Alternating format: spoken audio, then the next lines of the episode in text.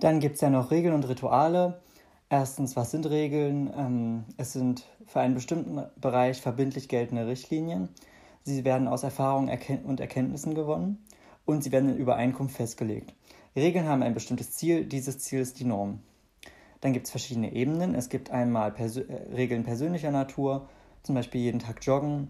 Dann gibt es Regeln privater Natur, zum Beispiel Aufteilung der Rechte und Pflichten im Haushalt. Dann gibt es Institu Institution, institutioneller Natur, das ist zum Beispiel die Schulordnung. Traditioneller Natur sind Tischsitten und Begrüßungsformen. Und durch den Staat beschlossen sind zum Beispiel Gesetze. Vorteile an Regeln, sie schaffen Verlässlichkeit und Sicherheit für alle, sie sorgen für ein Minimum an Gerechtigkeit und Fairness, sie sind praktisch bei wiederkehrenden Situationen und da muss das Verhalten nicht direkt neu ausgehandelt werden. Die Nachteile von Regeln sind aber, dass sie die persönliche Freiheit einschränken. Sie sind problematisch, wenn sie nicht an neue Umstände angepasst werden und eine, eine neue Bedürfnislage.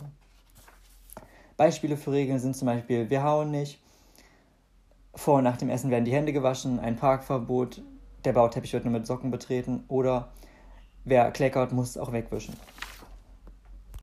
Dann gibt es noch die Rituale. Rituale sind Verhaltensweisen. Sie wiederholen sich zu bestimmten Anlässen und folgen bestimmten Prinzipien oder Strukturen. Da gibt es dann auch wieder eine Einteilung, und zwar gibt es da kulturelle Rituale, das ist zum Beispiel ein Geburtstagslied singen, religiöse Rituale, zum Beispiel die Taufe im Wasser, oder die alltäglichen Rituale wie der gute Nachkuss. Rituale sind wie ein roter Faden, der durch den Alltag führt. Die Vorteile von Ritualen sind, dass sie Struktur und Halt geben, sie machen den Alltag übersichtlicher und sie ordnen Tagesablauf und Beziehungen zu anderen Menschen. Und sie bieten Orientierung, dadurch bieten sie Orientierung im Alltag. Nachteile von Ritualen, sie können die individuelle Freiheit einschränken, dann werden sie halt zu Regeln. Die Veränderung ist sehr schwer, weil es kommt oft halt der Spruch, das war schon immer so. Und man braucht lange, bis sich Rituale durchsetzen. Beispiele für Rituale sind das Bonbon in der Brotdose, vor dem Essen einen Tischspruch sprechen oder beim Mittagsschlaf wird der Kuscheltierhase zugedeckt.